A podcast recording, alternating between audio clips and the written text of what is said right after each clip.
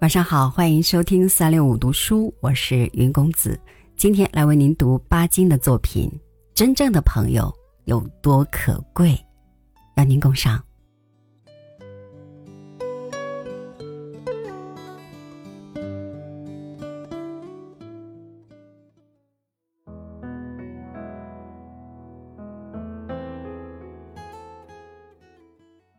这一次的旅行使我更了解了一个名词的意义，这个名词就是朋友。七八天以前，我曾对一个初次见面的朋友说：“在朋友们面前，我只感到惭愧，你们待我太好了，我简直没法报答你们。”这并不是谦虚的客气话，这是事实。说过这些话。我第二天就离开了那个朋友，并不知道以后还有没有机会再看见他，但是他给我的那一点点温暖，至今还使我的心颤动。我的生命大概不会很长久吧，然而在短促的过去的回顾中，却有一盏明灯照彻了我的灵魂和黑暗，使我的生存有一点光彩。这盏灯就是友情。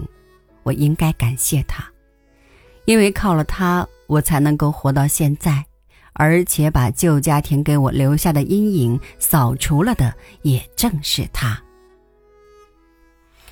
世间有不少的人为了家庭抛弃朋友，至少也会在家庭和朋友之间画一个界限，把家庭看得比朋友重过若干倍，这似乎是很自然的事情。我也曾亲眼看见一些人结婚以后就离开朋友，离开事业。朋友是暂时的，家庭是永久的。在好些人的行为里，我发现了这个信条。这个信条在我实在是不可理解的。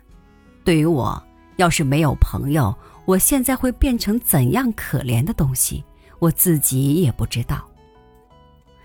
然而，朋友们把我救了，他们给了我家庭所不能给的东西，他们的友爱，他们的帮助，他们的鼓励，几次把我从深渊的边沿救回来，他们对我表示了无限的慷慨。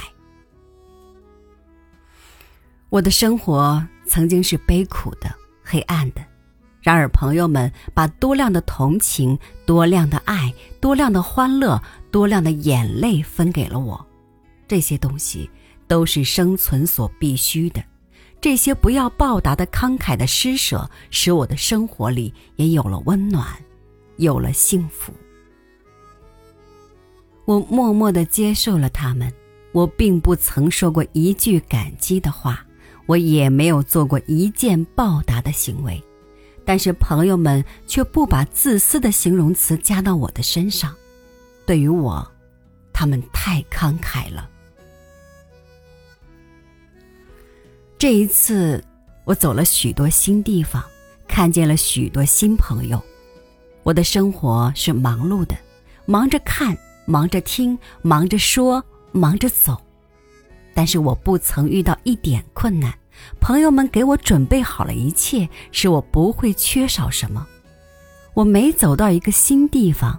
我就像回到我那个在上海被日本兵毁掉的旧居一样。每一个朋友，不管他自己的生活是怎样苦、怎样简单，也要慷慨的分一些东西给我，虽然明知道我不能够报答他。有些朋友，连他们的名字我以前也不知道。他们却关心我的健康，处处打听我的病况，直到他们看见了我那被日光晒黑了的脸和膀子，他们才放心的微笑了。这种情形的确值得人掉眼泪。有人相信我不写文章就不能够生活。两个月以前，一个同情我的上海朋友寄稿到广州《民国日报》的副刊，说了许多关于我的生活的话。他也说我一天不写文章，第二天就没有饭吃，这是不确实的。这次旅行就给我证明，即使我不再写一个字，朋友们也不肯让我动馁。世间还有许多慷慨的人，他们并不把自己个人和家庭看得异常重要，超过一切。靠了他们，我才能够活到现在，而且靠了他们，我还要活下去。朋友们给我的东西是太多太多了，我将怎样报答他们呢？但是我知道他们是不需要报答的。最近我在法国哲学家居友的书里读到了这样的话：生命的一个条件就是消费。世间有一种不能跟生存分开的慷慨，要是没有了它，我们就会死，就会从内部干枯。我们必须开花。道德无私心就是人生的花。在我的眼前。开放着这么多人生的花朵了，我的生命要到什么时候才会开花？难道我已经是内部干枯了吗？一个朋友说过：“我若是灯，我就要用我的光明来照彻黑暗。